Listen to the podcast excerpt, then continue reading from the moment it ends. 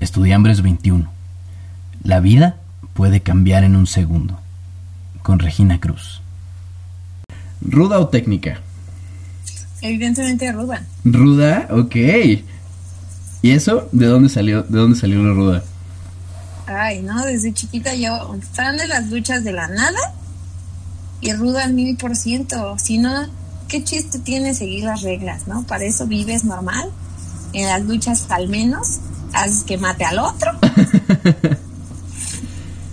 Fair enough. Yo la verdad soy técnico. ¿Qué te digo? Desde, desde que vi a Místico la primera vez, dije, ya. Por su culpa se murió el perro aguayo. o sea, No, es me cierto. lo- Esa yo parte, no se lo voy a perdonar jamás. esa parte de mi vida está bloqueada. E- ese día en específico Uno está lloró ese bloqueado. día, Sí. ¿Le dolió? No. Sí, no, pero la verdad, yo me acuerdo mucho, o sea, ya no veo las luchas tanto, pero cuando las veía de chiquito, el hijo del perro aguayo yo lo odiaba porque siempre le ganaba a, lo- a los técnicos. Historia Sí. breve que, Dios mío, lo juro por Dios, la última vez que el perro huello, el hijo del perro huello estuvo aquí luchando, yo le di mi silla. Yo Guau. le di mi silla. Guau, Después de eso se fue a. Tijuana y pasó lo que Y tenía pasó que todo lo que pasó. Mi mamá está traumada porque yo tenía mi chamarrita y casi le aviento la silla a mi mamá antes porque solo recuerdo así, me vio a los ojos y me dijo, tu Tu silla. silla. Y yo, no puede ser. No, es un honor todo. muy grande, es un honor muy, muy grande, la neta. Es que las luchas son, son, son padrísimas, de veras. No sé por qué la gente no va. O Te desinhibes completamente. O sea, puedes ir al estadio de fútbol y gritar, pero no es lo mismo. pero que no, nada que En ver. las luchas alguien te sigue. O sea, si te escucha el luchador, sí te voltea a ver y sí, Sí, te hace exacto. caso. Y Pura mentada de todo madre. y no importa. Sí, sí, sí. Está increíble. Es una desinhibición total. ¿Cuándo fue la primera vez que fuiste a las luchas? La primera vez, voy a confesar que la primera vez no me gustó. Porque me, me llevó un primo mío con Ah. el que no me llevaba tanto, pero Mm. le dijo a mi mamá como, "Mm, yo le llevo. Y yo estaba súper incómoda, sentada así como... "Mm". Y tenía como ocho años. Y la segunda vez que fui, ya, es, ya tenía unos 13, 14 años, y estaba luchando el hijo del santo. Y me logré Wow. tomar una foto que pasó al lado conmigo. Buenísimo. Y en esa foto es algo horrible, así sudando toda, pero es la sonrisa más real que hay en una foto, o sea, 100%. Es que, aparte, a las luchas no va uno por el glamour. O sea, a las luchas va uno a verse mal y a sacar todo lo malo y a pasarla chido, ¿no? o sea, yo me acuerdo que esa vez compré, justo había comprado una playera así de las de afuera del, del santo, así la traía Buenísimo. puesta y mi sonrisa es la más real del planeta, aunque salga pésimo. Y fue un gran momento. 100%. La verdad, no, no puedo pensar en un momento más chingón. ¿Cuál ha sido tu pelea favorita? una de mujeres que fui, porque literalmente se- fuimos a primera fila y estaba mi papá y le, le estaban peleando enfrente de su cara. Wow. Y literal yo le decía, les puedes jalar el pelo.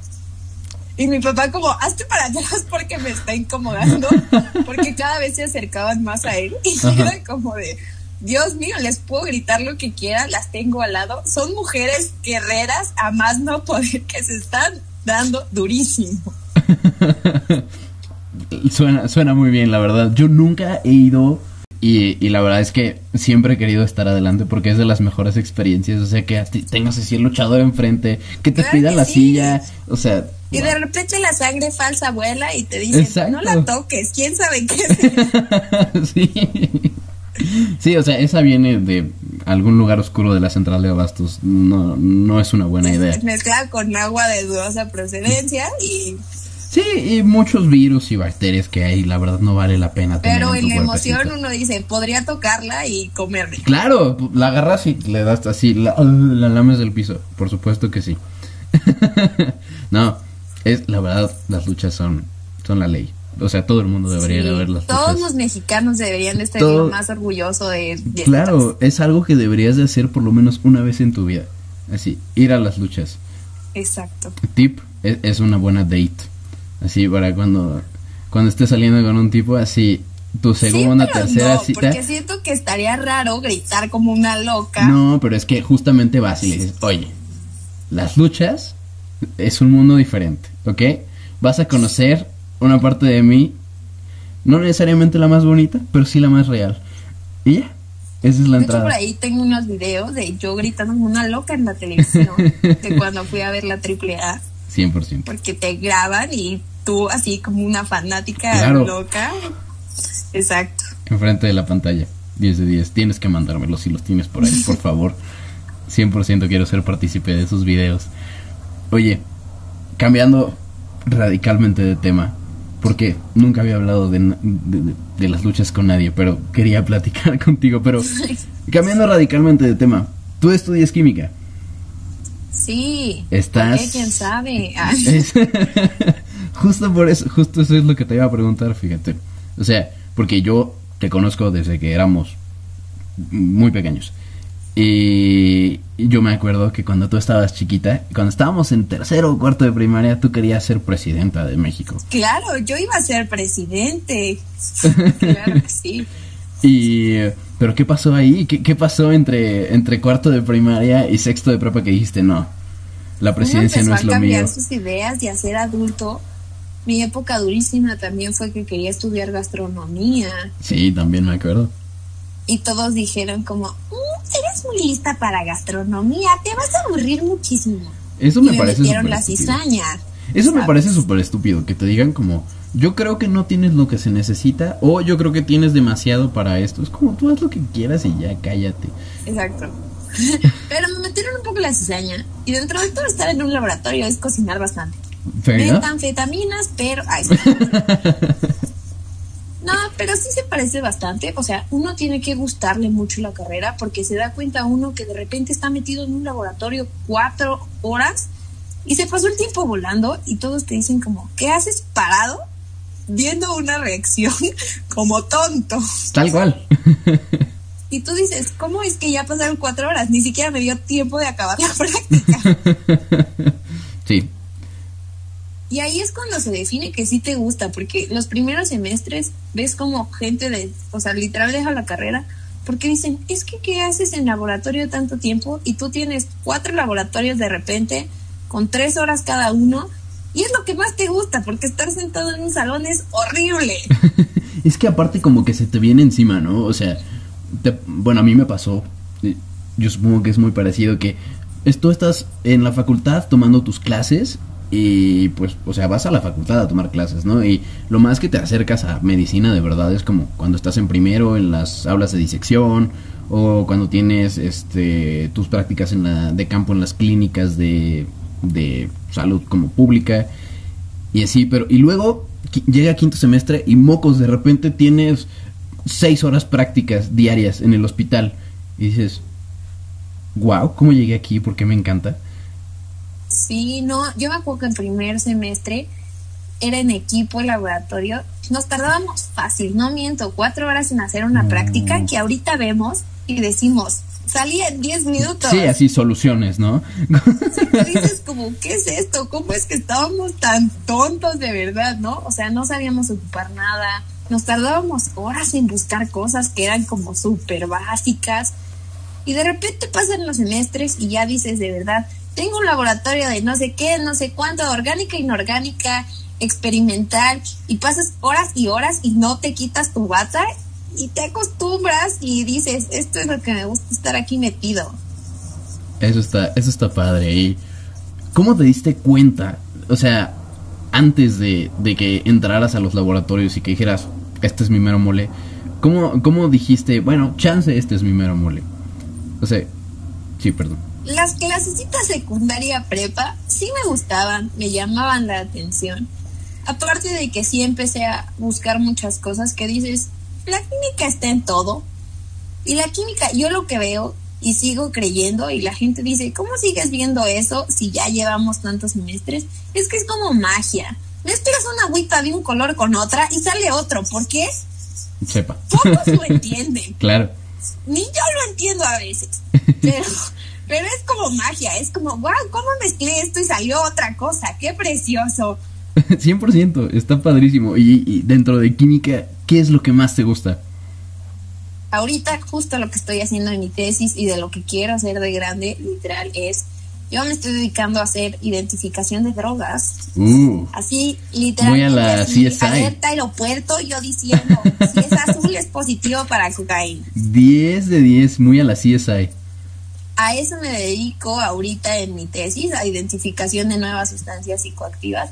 Y la verdad es algo que me gusta mucho. Yo quisiera acabar en la aduana viendo quién está pasando qué. Wow. Ya, ya te vi futura conductora de alerta aeropuerto.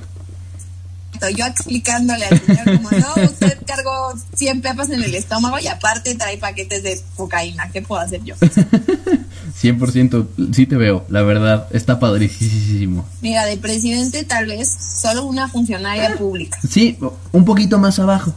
Hay que, hay que ajustar las ambiciones a la habilidad Hacemos de uno. una carrera rápida de esos de los sábados de derecho y nos vamos a procurador. Vámonos, sin problemas. O ni siquiera te vas a cenar un par de meses con el procurador que está ahorita y te dejan el siguiente. Y ya, Ándale. porque así funciona. no, Sí, porque este país es extraño. es, es un, un... ¿Qué te digo? Es una olla de caos. Pero es, es México y lo amo mucho, la verdad. ¿Qué te digo? Oye, eh, regresándonos un poco a, a la primaria. No sé por qué estoy regresando tanto a la primaria, si tanto la detestamos todos, pero este vamos a regresar a ella porque yo me acuerdo de ti. O sea, cuando sobre todo como los últimos bueno, no, más bien no los últimos, sino durante toda prepa y durante buena parte de la carrera, yo cuando me decían Regina Cruz o Regis, eh, pensaba como no, pues esta chava es una fregona. Porque literalmente siempre fuiste la primera en todo. Primera, primer lugar en todos, en todas las materias, primera de la clase. Este, y no me, o sea, me queda clarísimo que tú siempre has sido muy, muy, muy inteligente, ¿no? Pero más que eso, con las calificaciones altas vienen expectativas muy altas. Y entonces, ¿cómo es que tú manejaste todas estas expectativas altas que se depositaban sobre ti, sobre todo saliendo de prepa y ahora, hoy en día? Es duro porque tú te la crees en tu huevito, ¿no? O sea, estábamos en la escuela que era un huevo en donde había otras 20 personas y siendo fregón tú le decías, soy el mejor del mundo, ¿de qué me hablas? Y hacías tu examen y dices, saqué un montón de puntos, soy un fregón, incluso llegando a la universidad, al menos en mi carrera, Al principio. el primer semestre decías, todo esto lo vi en la prepa, ¿de qué me hablas? Esto está súper sencillo. Y de repente ves que hay gente que dices, ok, no soy nadie. dices, solo soy una persona más, Tal cual. Porque te encuentras en la UNAM que ya no son 20, ¿verdad? Ya un salón es de 60. Y que por, y eres bueno, pero eres bueno X. Ajá. ya, ya no eres el mejor.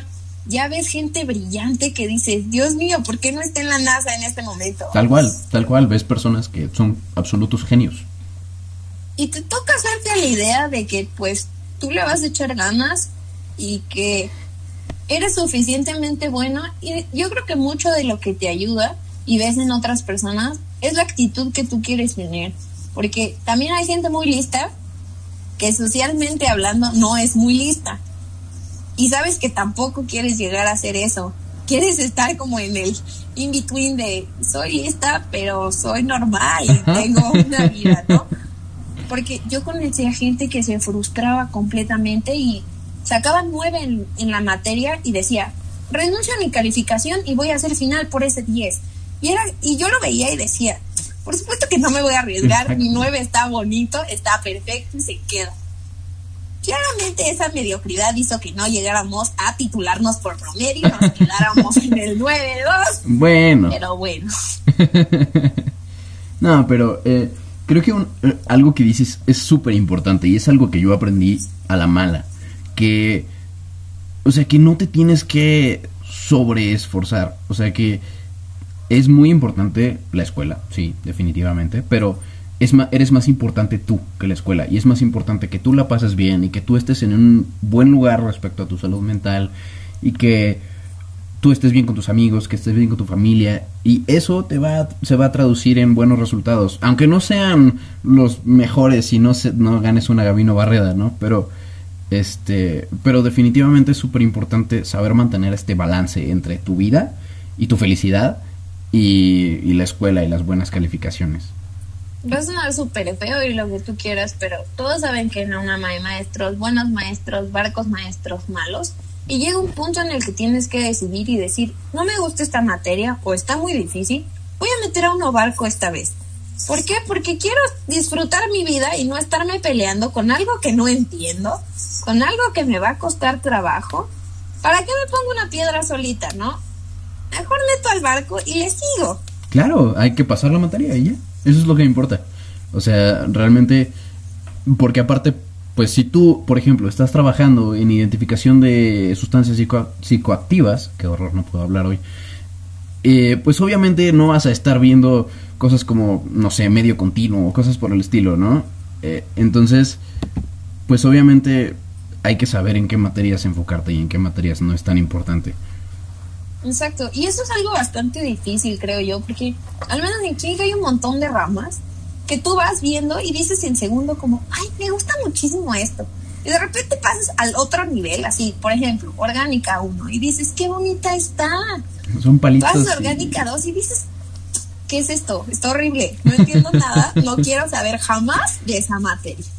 Y vas viendo que, que cada quien, o sea, y hay gente que tú conoces que se está definida desde el primer momento y mi admiración hacia ellos que desde el primer semestre saben que quieren de su vida y, y siguen ahí así al pie del cañón con eso. Yo pasé por varias cosas, yo quise estar haciendo literal desde pinturas quise meterme más alimentos, quise calidad.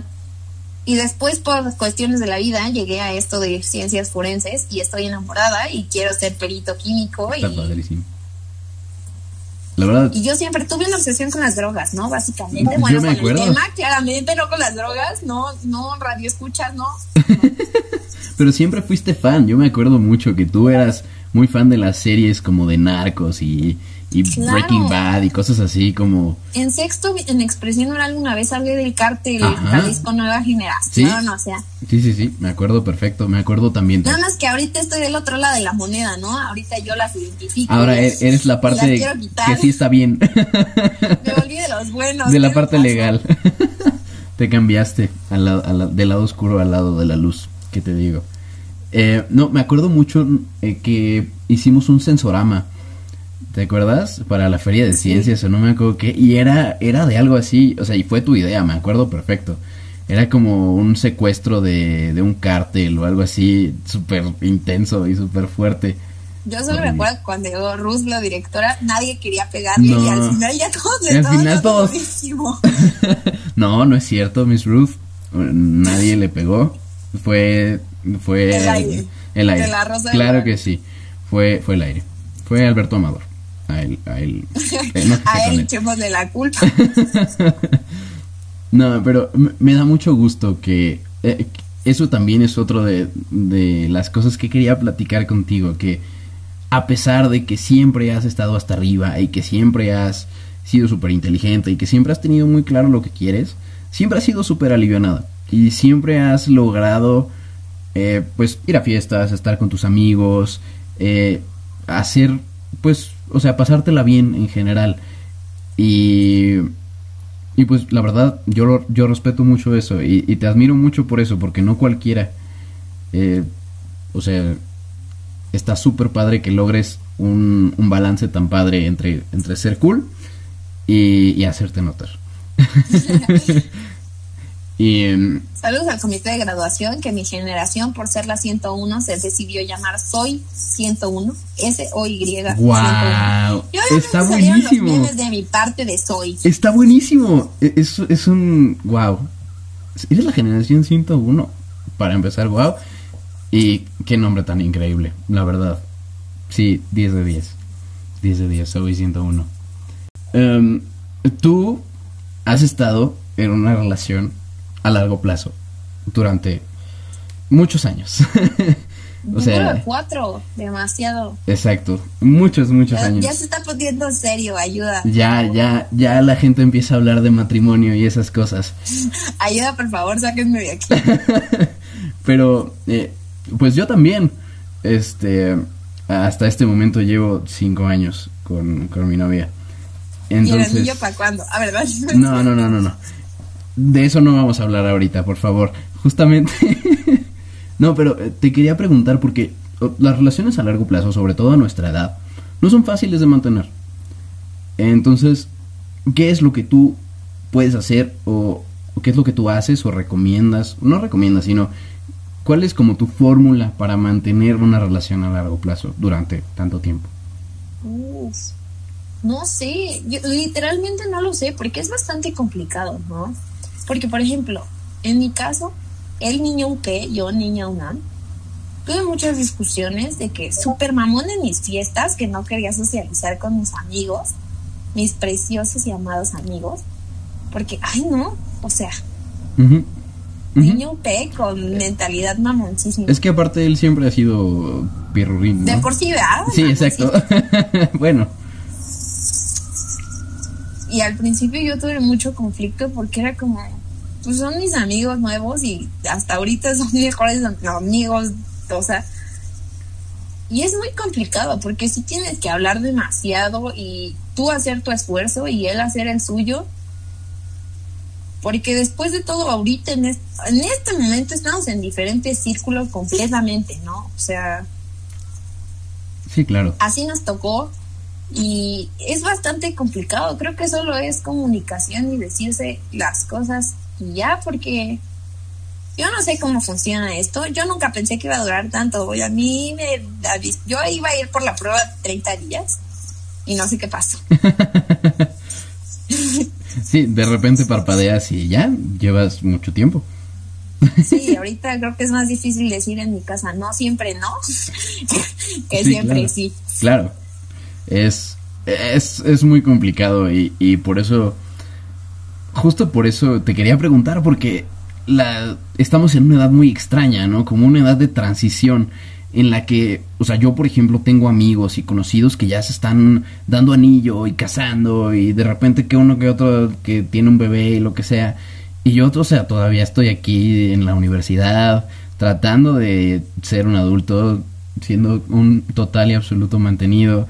O sea, como que son vidas tan diferentes y, y pues obviamente de nuevo regresamos a las expectativas. La gente como que siempre espera mucho de ti, ¿no? Y, o sea... Sí, yo no sé qué espera la gente a uno a los 23 años, porque uno sigue estudiando y dice, hasta que acabe, a ver si conseguimos trabajo, esperemos pronto, pero...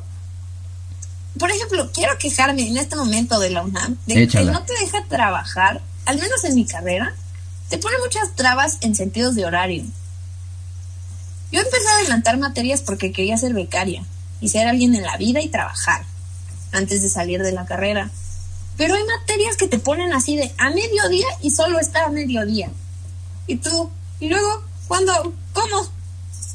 Sí. ¿Cómo me van a dejar ser becaria que es de 7 de la mañana a 3 de la tarde si tengo una materia a las 11 de la mañana a fuerzas? Claro. Está, está terrible, la verdad. Eso es algo y yo me quejé con la coordinadora y solo me decía, ay, solo adelanta este y literal me llevó así hasta el final.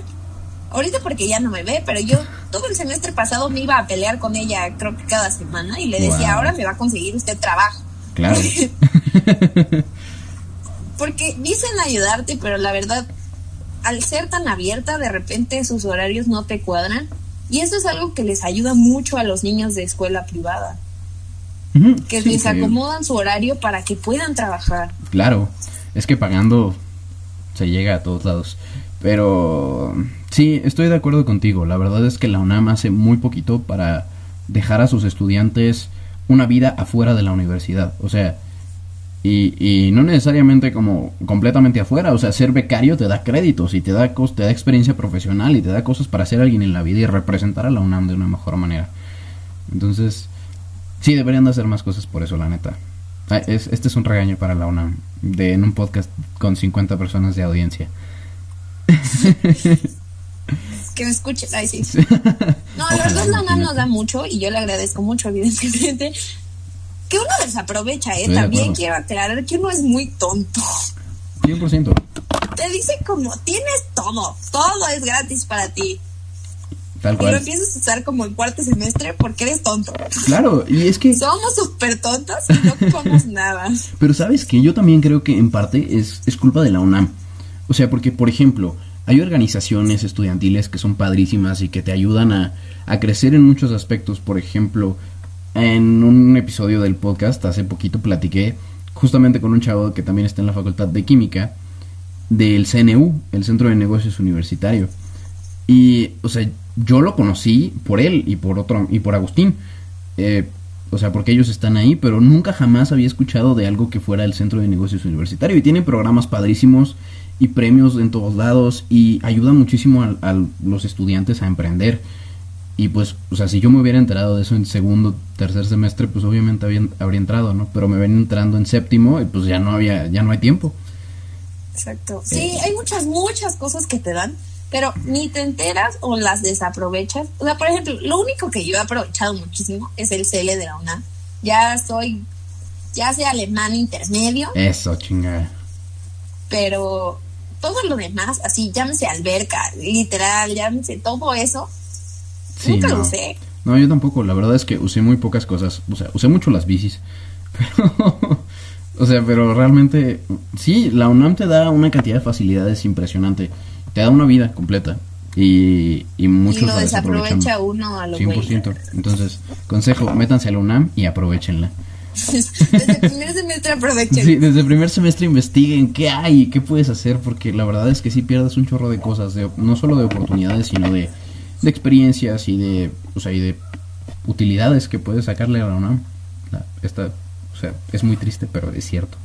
Oye, Sí, no, yo desde, o sea, la verdad decidí muy tarde pensar en un intercambio y ya cuando lo medio decidí, mi mente dijo, no te vas a aventar un semestre extra. De por sí, para nuestra mala suerte, pues el año de inglés nos hace viejos, ¿no? exacto. y decir, me voy a agregar un semestre para un intercambio, a mí me dijo, no, y mejor mis papás me dijeron, mejor buscas después la maestría en otro lado o algo así, porque a nosotros que pues ya nos tocó entrar grandes a comparación de otros, si dices como, uy, un semestre más en el bonito mundo del desempleo, pues me va a costar más aún, ¿no? O sea, Sí, la verdad es que sí, e- estoy de acuerdo. Es está está feo perder cosas, o sea, eh, porque muchos, o sea, por ejemplo, justo el intercambio hace que pierdas un semestre y la neta es que quién quiere perder un semestre, o sea, nadie y eso a está menos que seas de los cracks que desde el principio sabes y adelantas Sí, adelantas a lo materias del inicio. Que dices como, ¿quién les contó? O sea, yo lo juro, a mí en segundo semestre me decían, oye, ¿y si adelantamos? Y yo decía, el plan ¿Para ideal lo hicieron por algo. Y después te das cuenta que no, que eres un estúpido y tuviste que adelantar. que en vez de tomar cinco materias debiste haber tomado seis o siete y, y habría, todo habría sido mejor. Sí. Ya habría salido, me quedó una, por favor. bueno, una es es mejor que imagínate ahorita estar manejando siete materias, sería terrible. Sí, no, no aprendería nada. Exacto. O sea, te lo digo porque yo tomé muchas materias ahora en línea y adivina quién no aprendió nada de cirugía. Este, pero no, pero la verdad es que está está feo que te tengas que atrasar por cosas y que, o sea, al final cuando ya sepas cómo hacerlo así, cuando tengas el camino un poquito más claro, pues la oportunidad sea más difícil, ¿no? O sea, es tienes que tener mucha visión para ese tipo de cosas. Sí, porque probablemente la experiencia de haberte ido sea grandiosa, grandísima y si haces amistades correctas te abre muchas puertas. Pero a la vez, al menos yo lo vi y dije, un semestre más. Claro, no había una pandemia que me iba a atrasar de todos modos. Gracias COVID. Pero pero uno pensaba como un semestre más es agregarle un año más a mi vida, o sea, yo que en febrero cumplo años, o sea, yo iba a salir en diciembre, iba a salir de 23, ya vamos a salir de 24, Terrible. Terrible. pero bueno. bueno, ya. Mejor dejemos de, de hablar de, de depresión y vamos a, vamos a hablar de... Me gustaría... eh, ya tenemos casi 40 minutos de grabación, aunque usted no lo crea. Este... Pero me gustaría... eh, no sé, invitarte tal vez a hacer un poco de, de introspección. Eh, porque, pues yo te conocí durante muchísimos años, ¿no? Aunque nunca fuimos cercanos, pero siempre, o sea, siempre fuimos eh, conocidos y siempre estuvimos por ahí cerquita, ¿no? Y, o sea, pues yo tenía como una idea de ti y te conocía de cierta manera. Y ahora, platicando contigo y pues conociéndote ya un poco, este, ahora, obviamente, pues para mí es una persona muy diferente, ¿no? Y, claro. Y estoy casi seguro. Nos podría el cerebro. Exactamente. a, a, eso iba. Que, o sea, hemos cambiado. Creo que todos, o sea, todas las personas, exalumnos de ahí, que, que o sea, con, los, con quienes he platicado, incluyéndome, incluyéndote, hemos cambiado muchísimo y para bien. Y entonces te quería platicar, o bueno, más bien te quería preguntar, ¿qué, ¿cuál es la diferencia más grande o, las diferencias más grandes que ves entre la tú del pasado, de hace cinco años, y, y la tú de ahora? Es un montón de cosas. Estabas, o sea, yo al menos estaba acostumbrada de, te acostumbras a ser un criticón y a tener la imagen siempre, así, de que dices como, no puedo hacer esto porque van a decir de mí, no puedo hacer el otro porque me van a decir, y al otro lo ves y dices, ay, qué oso, ay, esto. Tal cual y sabes que todos te conocen y van a hablar de ti y van a hablar de lo que hagas, no importa si es bueno o malo. Una vez que entras a la UNAM, son miles de personas y dices, aquí a nadie le importo. Literal. Puedo bajarme los pantalones y uno se va a dar cuenta, probablemente ya. Sí, tal o sea, cual. No voy a quemar a nadie, pero yo sé alguien que salió del nuevo y pasó a la UNAM y no encontró su lugar en la UNAM. Y yo digo, ¿cómo no vas a encontrar un lugar entre miles de personas? Alguien tiene que ser como claro. tú, o sea, no hay manera. Yo, yo, yo pensé lo mismo y creo que sé de quién hablas y, y también conozco a otra, a otro par de personas este que igual, o sea, dijeron, no, la UNAM no fue mi ambiente. Y es como, la UNAM es el ambiente de todos. No puedes Exacto, no encontrarte como, en la UNAM. ¿Cómo no vas a encontrar a alguien como tú? O sea, dentro de los miles de personas que ves en los salones, ves en los pasillos, y ya, si no quieres de tu facultad, de otra cuando vas a comer, ¿cómo no vas a encontrar a alguien con quien cuadre tu personalidad? Tal cual. Sí. A mí me admiró mucho eso, y aparte darte cuenta que de verdad tú ya no eras alguien por lo que tenías, por lo que te ponías encima, por cómo te peinabas, por cómo nada, tú eres quien eres tú no importa si vas de chanclas, no importa si vas de tenis, no importa si vas de tacones, tú eres tú. Y en cambio, pues nuestro huevito nos dio mucha educación, pero socialmente te hacía mentalmente tonto. Tal cual. Te hacía alguien hueco. O sea, yo tengo a mis amiguitos que salieron del nuevo y los amo con todo mi corazón. Shout out a Roberto y a Dani Baeza. eh, y, y, los amo con todo mi corazón y también a Natalia, pero luego ves a otros que dices, ¿y esa gente tan hueca qué?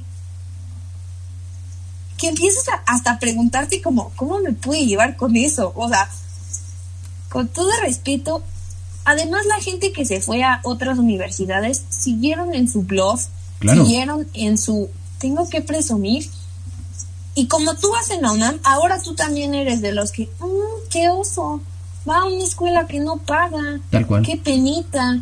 Y es como de, ¿verdad? Estoy en la mejor universidad. Logré hacer un examen bien chingón para entrar. Tú estás pagando una escuela súper cara, ojalá la aproveches. Pero eso no te quita lo hueco. Uh -huh.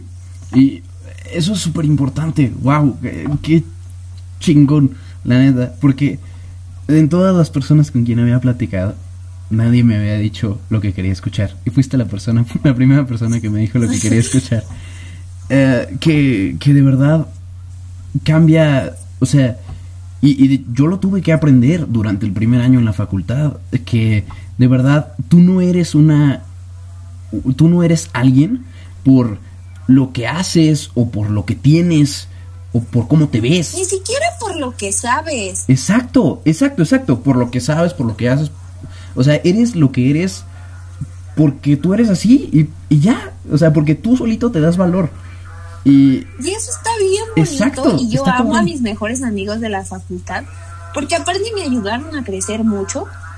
Mariana, que me conoció en el nuevo, me vio salir de ese huevo y me vio siendo una persona que Dios mío, ese es gay, déjame persinarme. Tal cual, casi casi. Dios mío, ay, ¿qué está pasando con esa niña de pelos pintados de verde?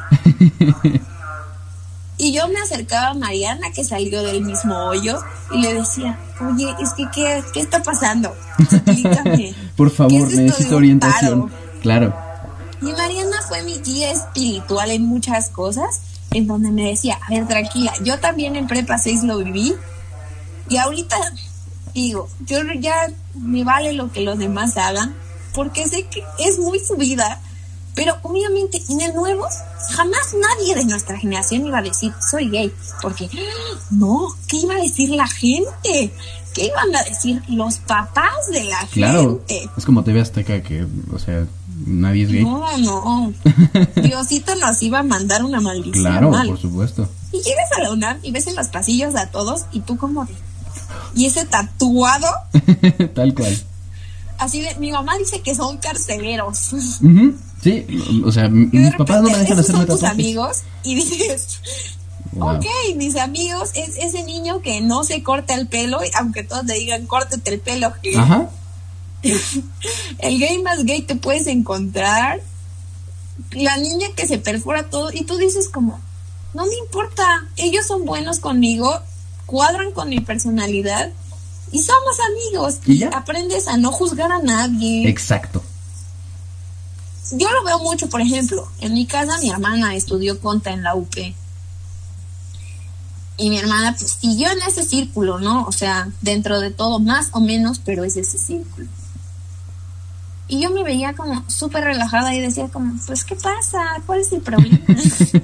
que es difícil, porque en primer semestre yo me acuerdo que al principio sí llegaba, tomaba mi clase y- me iba a mi casa. O sea, yo decían, ya se acabó la clase y yo me iba corriendo Claro. no, mm, o sea, como que decía como, ay, luego socializo como de, ay, no, me invitaron a una fiesta en el cerro. No, no voy a ir. claro. ahí roban. Pero son las Y más chidas. dices, ¿cómo me fui a meter? Luego lo piensas Claro. y dices, ay, si mi mamá supiera dónde me fui a meter. Pero son las más chidas. O sea, la fiesta que es así en, no sé, San Francisco el Alto, en un terreno baldío. que dices, esta gualoca, mira, quién sabe. Ajá, pero está, está buenísimo. Y la verdad es que son las mejores. Y es como, es como yo creo que te la pasas mejor, ¿no? Cuando dejas de pensar en, en tu situación y solo lo disfrutas. Sí, la verdad es que me da mucha pena quien no salió de ese círculo, porque yo conocí gente del nuevo y sé a la fecha que gente que se quedó, o sea, en ese círculo social, entró a sus distintas universidades y a los que quieren ver los viernes es a los del nuevo. No digo que sean tus amigos y que los vayas a ver en algún punto, pero no tienen que ser los de todos los viernes. Tal cual. Y esa gente que se quedó clavada, no sé, me da un poquito de pena, gente. Esa gente que sigue en su prepa, claro. Porque la prepa estuvo bonita, tuvo sus grandes momentos, pero ya fue y te das cuenta que afuera el mundo es mucho más bonito, no es un círculo de juzgar. No eres alguien por lo que haces, por lo que piensas, por lo que vistes, sino eres alguien porque así eres tú. Y, y con eso, señoras y señores, nos vamos. no, no nos vamos, pero... eh, wow. Solo me gustaría hacerte una pregunta al final. Y eh, tengo como un formatito extraño en el que eh, al final de cada podcast tengo como una lista de cuatro o cinco preguntas y según pues lo que yo sienta o lo que yo quiera escuchar. eh, Bueno, no lo que yo quiera escuchar, sino como lo que yo, lo que me gustaría saber de esa persona, hago una, una pregunta distinta. Entonces, ahí te va. ¿Cuál crees que es el momento de tu vida que te define? Uf. Va a estar bien sad que diga el- que lo que me pasó esta semana, ¿no? Eh, Como tú quieras. Es, es tu podcast. Tú puedes decir lo que tú quieras. Uy, literalmente lo que te- me define en esta vida va a sonar bien triste porque pasó una semana, pero fue cuando se murió mi papá porque se fue de la nada. Le- no de COVID, para que nadie diga. Le dio una úlcera, empezó a vomitar sangre, se puso bien. Tú como doctor puedes hacer tu caso. Se puso aparentemente bien unas horas y de repente ya no. Y en ocho horas de hospitalización se me fue. Y todavía sigo en shock, todavía no lo creo. Uno piensa como de, una parte de ti sabe qué pasó, otra parte de ti piensa que como que está de vacaciones y va a regresar de alguna manera. Pero es cuando te das cuenta, o al menos yo ahorita lo estoy viendo, que de verdad la vida cambia en un minuto. Que las cosas están normales, vamos a ponerle una palabra. Y todo cambia y todo gira. Y literalmente no tienes nada en... O sea, la vida tiene que seguir a fuerza. Y, y de un momento a otro te haces... Por ejemplo, en mi caso, yo sentí que de un momento a otro me tocó ser adulto y de un momento a otro me tocó un cambio radical en mi vida y en mi forma de pensar, pero literal es darte cuenta que la vida cambia en un segundo. Y sí, esperemos que esos segundos sean pocos y muy esparcidos por ahí. Muchas gracias, Red, por estar aquí, por conectarte, por platicar conmigo hoy, de verdad Gracias por invitarme a tu podcast. Ha sido uno de los placeres más grandes de mi año platicar contigo. Muchísimas gracias. Este, espero poderte traer a algún podcast en el futuro porque me la pasé muy muy bien. El día que no sea una desempleada. El cuando consigas trabajo te invitamos para que nos platiques todo de, de tu vida en alerta aeropuerto. Exacto, para que me vean en la televisión. o como procuradora, lo que pase. Ah. Lo que pase primero, claro que sí. Eh, ¿Te gustaría dejar tus redes sociales este o algo así para que la gente te siga, te contacte si quiere hacerlo? Yo en todos lados estoy como recruzo, porque pues es mi apellido. Incluso mi correo es recruzo.com. Facilísimo y buenísimo. Facilísimo y buenísimo. Entonces, este, ya saben, Muchísimas gracias, Rey. Gracias por la invitación.